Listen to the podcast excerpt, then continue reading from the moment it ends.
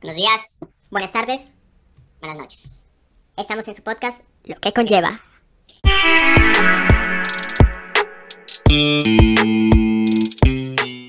Sean bienvenidos al episodio 2, raza. Espero que se encuentren muy bien. Este, este día sí traemos tema. Planeados. Hasta en orden. Vamos a hablar lo que conlleva la homosexualidad. Y antes de que digan algo, somos dos chicos heterosexuales opinando. Y este cliché, sí, sí, sí, un cliché muy, muy normal. Si no te sientes ¿Cómodo? cómodo con esta conversación, no hace falta que la escuches ni que la veas. Nosotros solo daremos nuestros puntos de vista sin ofender a nadie, sin ganas de ofender a nadie. Diciendo esto, ¿qué es la homosexualidad? Eh, ok, empieza tú con tu punto de... ay. Empieza tú con la definición de la homosexualidad. Homo viene de mismo y sexualidad, pues, enfoque sexual, ¿no? Ah, la homosexualidad es la orientación sexual del mismo género. Es dirigirte, es tener una preferencia hacia... Bueno, no tener una preferencia, sino directamente preferir a los de tu género que las del otro. Ujú. Y para esto, pues, Diego nos trae una teoría diciendo que... Mejor explícala, mejor explícala. Bueno, bu- primero contexto para este, la gente sepa por qué tengo esta teoría. Resulta que yo eh, hace unos días, este, el sábado más o menos, tenía yo la, yo, yo creí a huevos, yo pensé, soy bisexual, porque me di cuenta que me gustan mujeres heterosexuales y mujeres lesbianas. Y ahorita va a haber alguien, más de uno pensando, este cabrón es un mujeriego, no, un- no un bisexual. Entonces yo me puse a pensar, lo que yo quiero es una relación de tres personas, yo y otras dos chicas, porque este, siempre, este, esto no sé si habéis visto en un estado que subí de que a los hombres nos gustan todas bajo nuestros estándares de belleza, pero solo nos enamora una. Sí, también eso te quería discutir, pero Ajá. puedes seguir. Y a mí lo que me pasa es que me gustan, me enamoran dos, siempre. Siempre es como que me gusta esta, o sea, me, me enamora esta y me enamora otra igual. Y es como que, ok, descubrí eso de que si esa sexualidad, orientación sexual, no existe, orientación sexual por dos personas, según yo no existe, investigué y yo la llamé trisexual, que soy trisexual, pero me puse a pensar, la orientación sexual en realidad no existe, no existen los heterosexuales, no existen los homosexuales, no existen los trisexuales, no existe... ¿Por qué? ¿Por qué no existen? Porque, pues porque, guacha, este, si, para mí que me dijera, si yo fuera gay y me dijeran, "Ah, eres homosexual, sería como una etiqueta y me estarían tratando como una cosa, como que "Ah, este cabrón es una cosa. Y siento que, pues en esta generación que nosotros somos generación centennial, lo que menos queremos es tener etiquetas. Y tener la etiqueta de el homosexual, el transexual, la bisexual, el bisexual. Como que eso, no sé, como que va en contra de los códigos de la generación de cristal. Y siento como que los centennials eh, van en contra pues de todo esto y siento que como que no existe, que hay que romper esa barrera de que homosexual no existen ya los códigos. Para mí, las etiquetas, para mí ya no existen. Es un gran punto de vista, pero te tengo que decir una cosa. Tú lo que tienes es que no es una orientación sexual, es más bien un sentir y es algo que se llama poli relaciones poliamorosas y no entran en cuestiones de sexualidad, entran en cuestiones ya de sociología, de cuestiones de cómo te diriges ante la sociedad y en tu caso pues te gustaría tener una relación tal vez no abierta, cerrada, pero poliamorosa en la que poli pues varios, amor pues, repartes tu amor entre varios y se repara entre, entre ustedes y pues se llama así, relaciones poliamorosas. Y la segunda observación que me gustaría hacerte es, yo creo que en el momento en el que, yo creo que esa etiqueta se la pones tú, porque realmente no, no es mal, no es malo referirse a las cosas por su nombre, o sea, si tú eres homosexual, pues eres homosexual y no tiene nada de malo. Si tú eres heterosexual, eres heterosexual. Pero sí concuerdo contigo que en México, pues, lamentablemente se le ha puesto una etiqueta al serlo, no al nombre. Al serlo se le ha agregado unas características.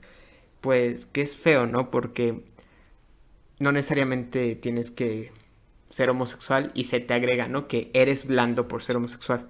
No necesariamente. Es, eh, esa etiqueta a lo que me refería también es como, yo hice la comparación hace rato con una persona con vitiligo. Es como si, si este, una persona con vitiligo dijera, ah, ese es el güey con vitiligo. Obviamente todos van a decir, es el güey manchadito, el güey esto. Y como el gay le van a decir, es el güey homosexual. Y hago la comparación, este cabrón tiene una enfermedad. Y la mayoría de las personas en México se refieren a la homosexualidad como una enfermedad. Y al decirle homosexualidad, yo siento que le estás dando el nombre de una enfermedad porque yo pienso que pues somos humanos, este, también la sexualidad es como que algo atemporal, porque de repente te pueden gustar las mujeres, de repente pueden gustar los hombres, o sea, es algo que tú no controlas. Y a lo mejor y es una enfermedad mental, pero no me quiero meter a esos temas y yo no creo que sea una enfermedad mental, pero probablemente.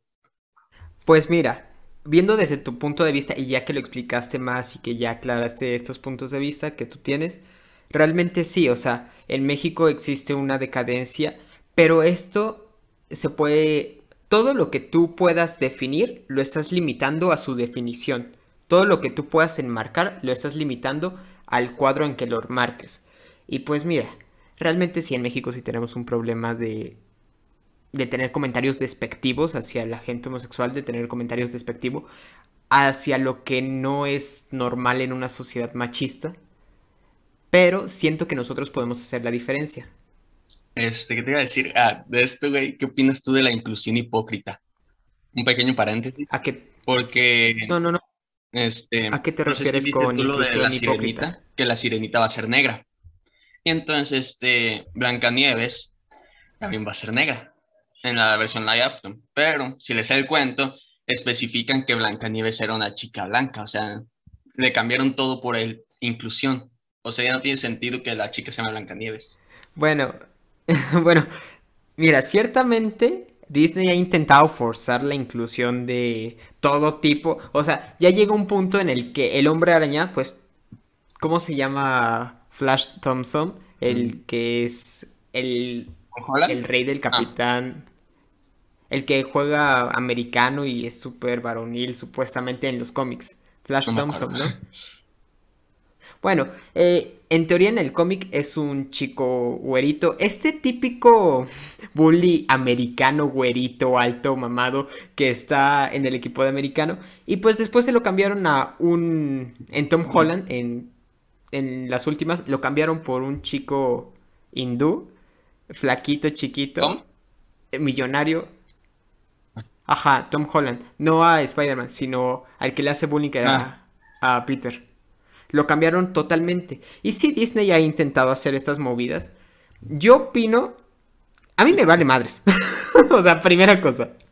No, no digo que esté bien, no digo que esté mal. Porque sinceramente, si a ti te molesta que un personaje de ficción no cumpla con los requerimientos que tiene el cuento original, pues tú estás también siendo muy hipócrita. Porque Pinocchio, que es la versión real de Pinocho, pues es súper cruel. O sea, el niño. Incluso hay una película que es más cruel que la de Pinocho de Disney. Pinocchio, tal cual. Y. Güey, o sea, te das cuenta que no puede. ¿Cómo es esta? Blancanieves. Al final, el príncipe manda a unos pájaros a que se coman los ojos. Pero eso no quieres ver en las películas, ¿verdad? No quieres ver el cuento original realmente. Tú lo único que quieres es que tus estándares, no sé qué, racistas, si lo quieres ver así, se cumplan. ¿O tú cómo lo ves? Mexican. I from Mexico, I from Mexican City. Para que veas, eso sí me caga. Para que veas, eso sí, sí molesta. ¿El mexicano en las películas gringas? Tal vez no el mexicano en películas gringas, pero entiendo, ¿no? Que tienen que poner un estereotipo para entender y que no todos los mexicanos somos así. Pero llega un punto en el que ya este recurso tan despectivo de usar un un estereotipo, pues sí llega a molestarte un poquito porque realmente están tomando un estereotipo de los años 20, Revolución Mexicana. Sí, güey, o sea, sí está, está cabrón esa parte porque bueno, ya en películas más actuales, como que sí, el mexicano es como que, no te, decía la otra, en uno de los episodios perdidos, si no es que en el episodio piloto, que hay un personaje que se llama Hiram Lodge de la serie de Riverdale. Nunca dicen que es mexicano, pero hacen referencias como que Guadalajara, eh, se apellidaba Luna, pero se lo cambió a Loch, entonces este, el vato pues es mexicano y es un este, empresario mafioso, o sea, ya como que ha cambiado un poquito. Sí, claro, pero es que mira, el problema de el problema de todos estos estereotipos es que van culminando y la gente se queda con ellos, o sea, por ejemplo, si tú vas a si vas a un país donde realmente no se tenga una cultura hispana establecida allí, te vas a dar cuenta que su, que su idea del mexicano pues es que habla mexicano o que habla algún otro dialecto porque no, no tienen la menor idea ni tampoco buscan informarse. Entonces, en ese momento, pero no es problema de quien lo hace, sino de quien lo recibe. Sí. De verdad te iba a decir de lo de los filtros que le ponen a las ciudades en México cuando en películas gringas que es el filtro naranja. Y te juro, güey, que yo toda mi vida, toda mi infancia, pensaba que el mundo antes era blanco y negro por las películas de Pedro Infante. Que decía, no mames, ¿quién inventó el color? ¿Cómo hicieron para colorear todo? Lo inventó Camarena, ¿no? El que inventó la, la televisión a color. Mexicano. Mexicano. mexicano. También si te das cuenta de la historia de eso, está bien, está bien rara porque había dos investigadores alemanes en México, casualmente, que estaban compitiendo con él y de repente él, ¡boom!, lo saca. Está cabrón que esto se hizo en México y no en otra parte, o sea, es como que los videos en YouTube a color no lo deben a los mexicanos. de alguna forma lo puedes, lo podemos ver así. Podemos pasar a, ya que estamos hablando un poquito de historia, vamos a pasar a la historia de la homosexualidad para volver al tema.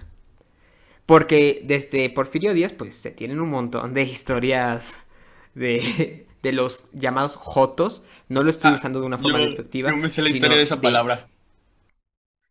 Por favor, ¿Empieza o empiezas tú con tu historia. Ah, tú, tú empiezas, cortita para no llevar mucho tiempo. Resulta que no, no recuerdo en qué año, pero en las cárceles, este, encarcelan pues a gente exhibicionista, personas afeminadas, mmm, hombres que se vestían de mujer. Hay una película de Netflix que se llama El baile de los 41 que habla de estos hombres. Entonces, este, resulta que los hace, no recuerdo si fue en la Ciudad de México, en qué ciudad donde se hizo esto, pero fue en México, que las cárceles se ordenaban que la A, la B, la J, y entonces en la J encerraban a estas personas. Y los, los presos gritaban, callen a los de la J, porque eran personas muy escandalosas. Entonces, este, ya yo pienso que una persona que sale de la cárcel dijo los Jotos, porque eran los de la J, los del el área J, y por eso se les empezó a llamar Jotos. Y ya, así se quedó. Y mira, o sea, ni, y ni siquiera es una palabra que actualmente le damos un contenido despectivo a esa palabra, pues por la ignorancia más que nada, porque yo no me sabía la historia de, de esa palabra, pero si podemos ir más atrás, nos damos cuenta que la homosexualidad ha estado presente desde, o sea, se tienen registros desde cuándo, desde la antigua Grecia. No sé, al Chile. sí, pero ahí se tomaba mucho de que el dominante o sea, el que es activo, no era el dominante, era orgullosamente. Y mira, ¿tú cómo crees que trascendió la cultura gay a lo largo del tiempo en México? O sea, tu opinión nada más. ¿La qué, perdón? La cultura gay en México. Eh, no, el Chile no he visto la película El baile de los 41, pero escuché una vez la historia en clase de historia de este baile que fueron hombres homosexuales y yo pienso que pues de ahí empezó como a surgir un poquito más, pero lamentablemente en estos tiempos todavía hay personas que, personas mayores en, en su mayoría que dicen, ah, mira un gay, este se hizo gay, qué vergüenza para su familia que sea gay. O sea, es como que Joto, le gustan los hombres. Y mucha gente también en México, gente joven, mayor, este insulto de que, ah, puto Joto, ¿por qué haces esto? Y de que, ah, no mames, eres Joto por hacer esto. Y de que, ah, te maquillas, eres gay te pintan las uñas, que yo siempre las quería pintas, pero ya no las he pintado por flojera. Me decían, ¿eres gay?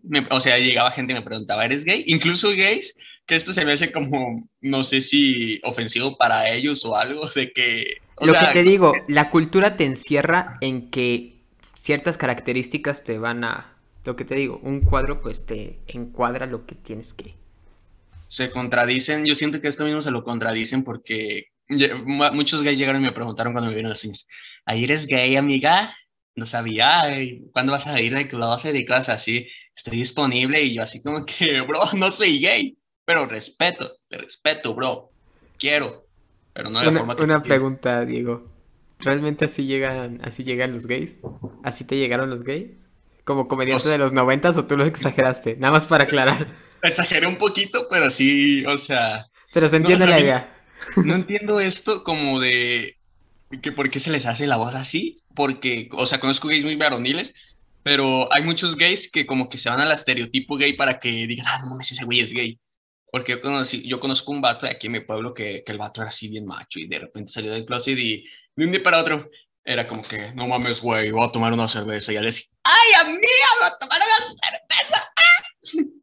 Tal vez era una máscara que usaba. No lo sabemos.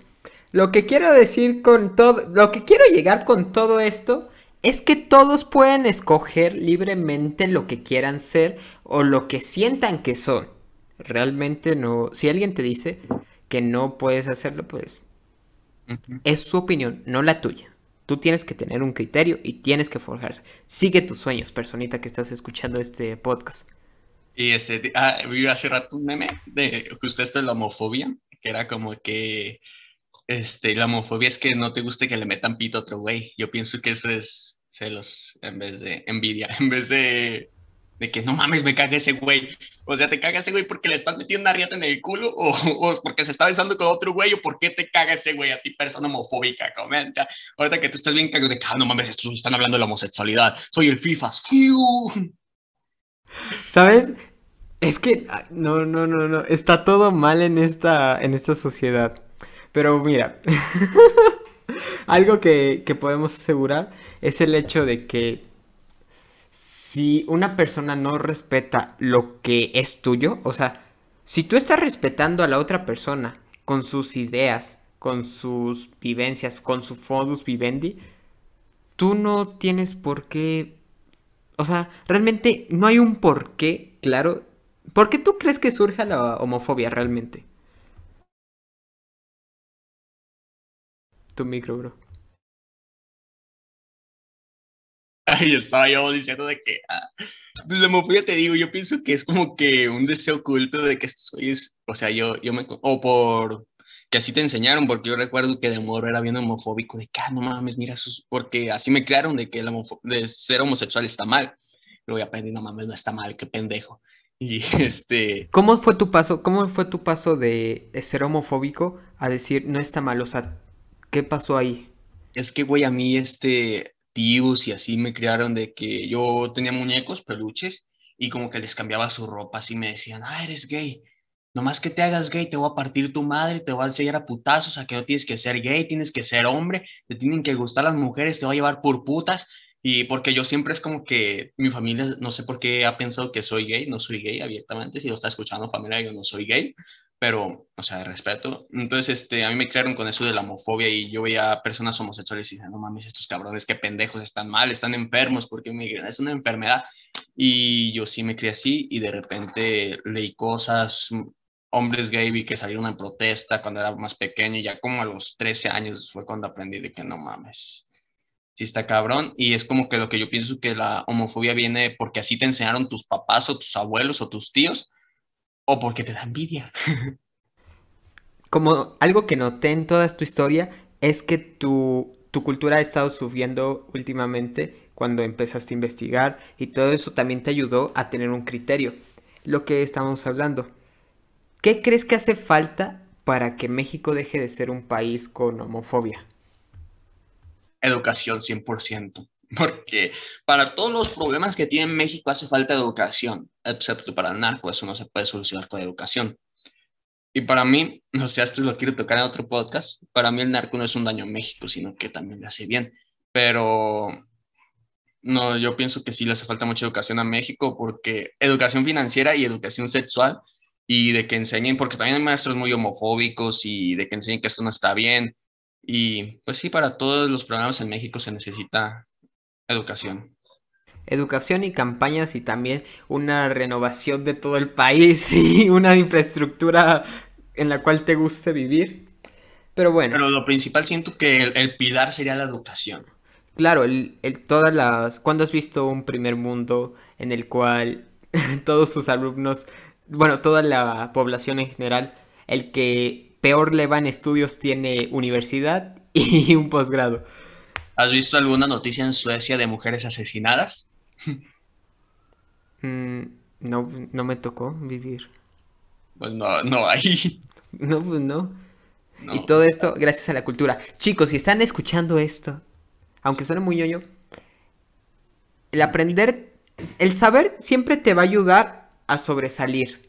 Y si tú sobresales, tienes la capacidad de poder hacer más que lo que hacen tus padres. De hacer más todo.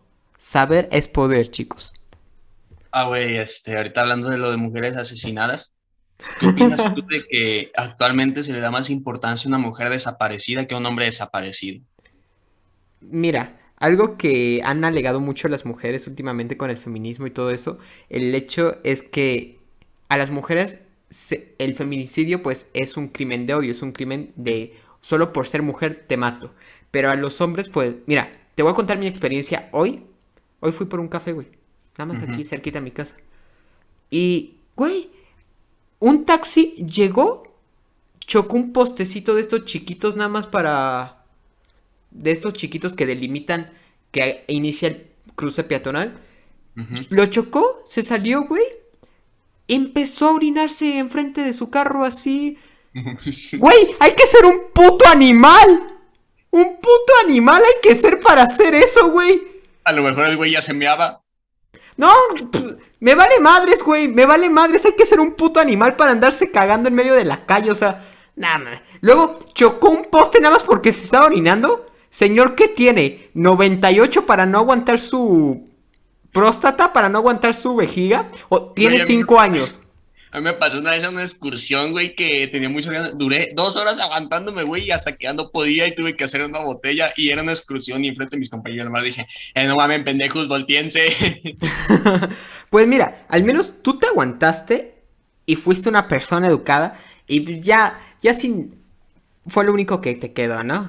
Ya fue el último recurso. dije. Ya fue el último recurso.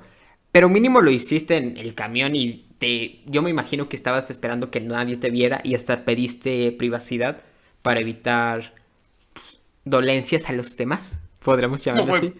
Pues hice un drama del camión de que no mames, chofer, ya aparece. Y yo y fui varias veces con el chofer. Neta, chofer, ya me meo, déjeme mear, ándele. Y, Eres un No, asqueroso, digo. chofer, está viendo esto, es un hijo de su pinche madre al chile, el chofer. Ojalá pise un clavo, ojalá se le ponche su puta llanta. Chinga, ya estábamos tan bien, íbamos a tener sponsors y tú sales con tus cosas. Pero mira, mira, yo realmente cuando veo estas situaciones de que un señor no se puede controlar o no puede, no tiene la capacidad de poder decir, ok, estoy con ganas de ir al baño, voy a pagar un puto, un puto baño, Baño. voy a pagar un servicio que cuesta menos que la universidad de la UNAM. Ay, güey, ahorita que llegué al baño público se me ocurrió algo hace, hace días y ahorita lo cuento, tú prosigue. Dale, dale. O sea, una carrera de la UNAM te cuesta un centavo el semestre. 50 centavos el semestre. Porque puedes dar lo que tú quieres. Ah, Esto lo tiene un chiste Carlos Vallarta. Y dice Carlos Vallarta que te sale más caro cagar que tener una carrera universitaria en México. Claramente puedes pagarlo, imbécil del taxi. Pero hay que ser animales. Y yo la neta sí me enojé mucho porque... Güey, ¿qué putas tienes que andar haciendo? O sea, ¿qué tuviste que... ¿Qué te tuvo que haber pasado? A menos que tengas una... No sé... Te hayan cortado el pene y tu... y tu única forma de hacer del baño es cuando lo necesites, cuando en automático y salga, ¿no? Solo así me explico que tengas este pensamiento coherente de me voy a parar en medio, voy a chocar un postecito y me voy a orinar enfrente de lo que es posiblemente toda la avenida Lázaro Cárdenas. este, está cabrón, güey, yo el chile preferiría, yo siempre que voy en carretera llevo botellas en la mochila por si se me ofrece. La famosa coca de piña. Ah, no, qué este, asco, güey. cerramos paréntesis con esto, de lo que te decía de que una mujer perdida se le da más importancia que un hombre desaparecido. Vo- volviendo a eso, perdón. Volviendo a eso. Mira, esto nada más comprueba dos cosas, güey. Esto que te estoy diciendo, eh, y esto era lo que iba. Esto nada más Sí. comprueba dos cosas. Perdóname, pero la cantidad de hombres que he visto meándose en la calle son un chingo. Todos conocemos a alguien que se mea en la calle hasta por diversión, güey. Y esto comprueba que los hombres estamos pendejos. Pero... Y que realmente pareciera que no tengamos control y que somos unos putos animales. Y a un hombre lo mata otro hombre.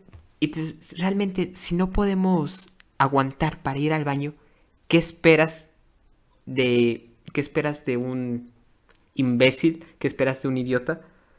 O sea, directamente los impulsos de estos pendejos van a... Y ese es el problema, que las mujeres son asesinadas por hombres y Sí. que no están exigiendo nada más más que sus derechos, más que sus Sí. lo que deberían tener por ser humanas.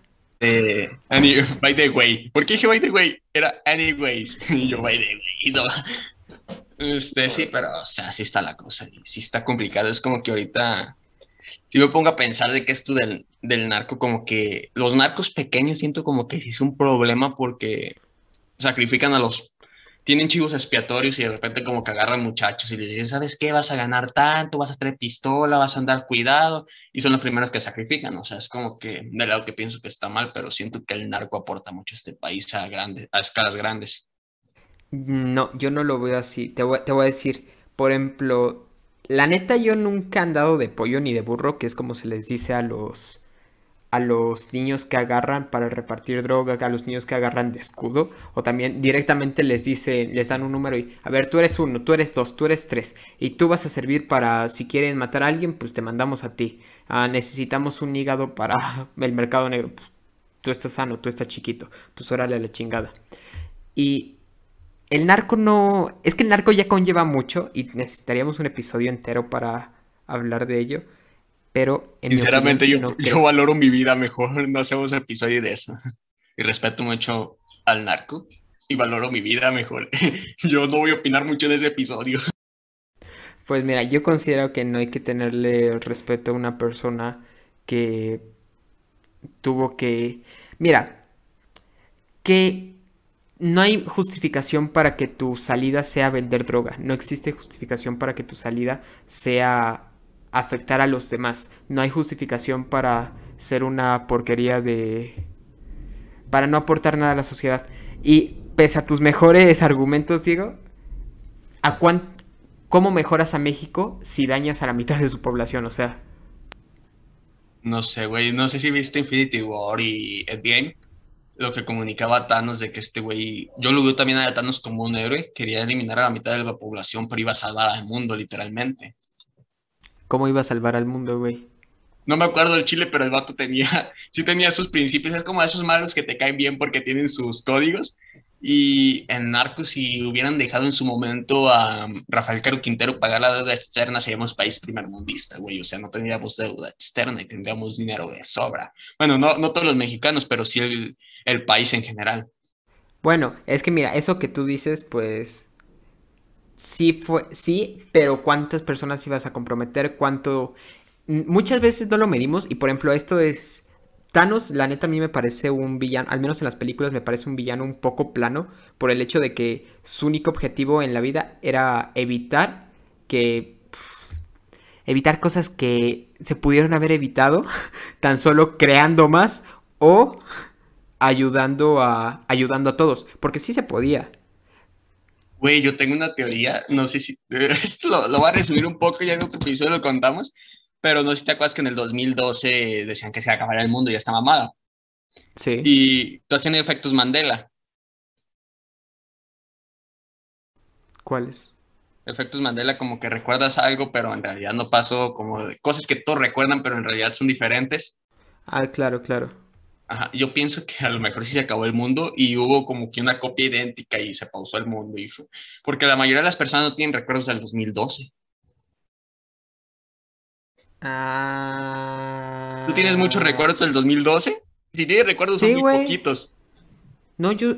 Bueno, en general yo no recuerdo mucho mi vida. O sea, te lo voy a poner así. No, no recuerdo muy, muy bien mi vida.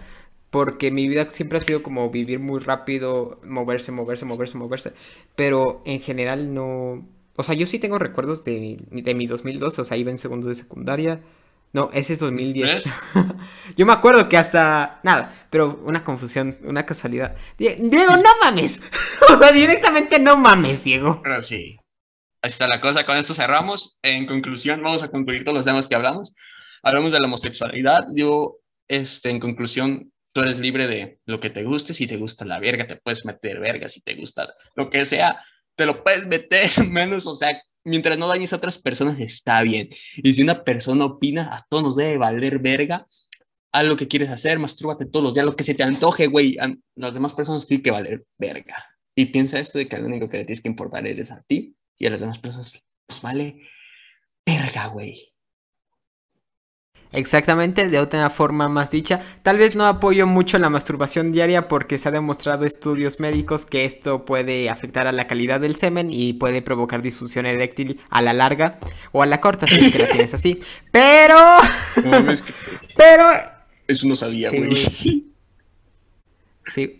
Mira, incluso hay TikTokers que dicen, ¿no? Que los que se masturban mucho pues son muy lentos y así, y hablan muy lento y así. Y por eso se tardan en reflexionar por la... No tiene mucho sustento esto, pero sí, todos conocemos a alguien, güey, que realmente sí, sí se masturba mucho y que sí es muy lentito para pensar, está ahí... Pero lo No deja perdona. opinión. Deja- Ahora bien, esa adicción. sí, güey, sí existe la adicción por ma- la adicción por ¿Y cómo se deja eso? Te tienen que amarrar las manos a la verga. No, no sé, güey, o sea. Si me amarra... O sea, tu solución es que le amarre las manos a la verga. O sea, si se las amarran a la verga. Pues mira, a los drogadictos. verga, a los drogadictos no-. No, no, no, no, no a la verga, o sea. Entendí, entendí ese juego de palabras. Pero mira, o sea, que se amarren las manos, que no les den oportunidad de masturbarse, como a los drogadictos que no les dan oportunidad de, de drogarse. Ya, ya creo que lo expliqué mejor. Bueno, en conclusión, si tú... La libertad es la capacidad de tomar decisiones y hacerse responsable de sus actos. Tú vive tu libertad, pero bien, No responsablemente. Así es. ¿Algo quieres agregar, Diego? Nada, nada, este, nada más síganos en nuestras redes sociales, van a estar en la descripción si están en YouTube, eh, en Spotify, píquele de seguir. Y no sé cuándo salga esto, pero síganos por Este es episodio 2. Vale. Episodio 2. Chao. Chao.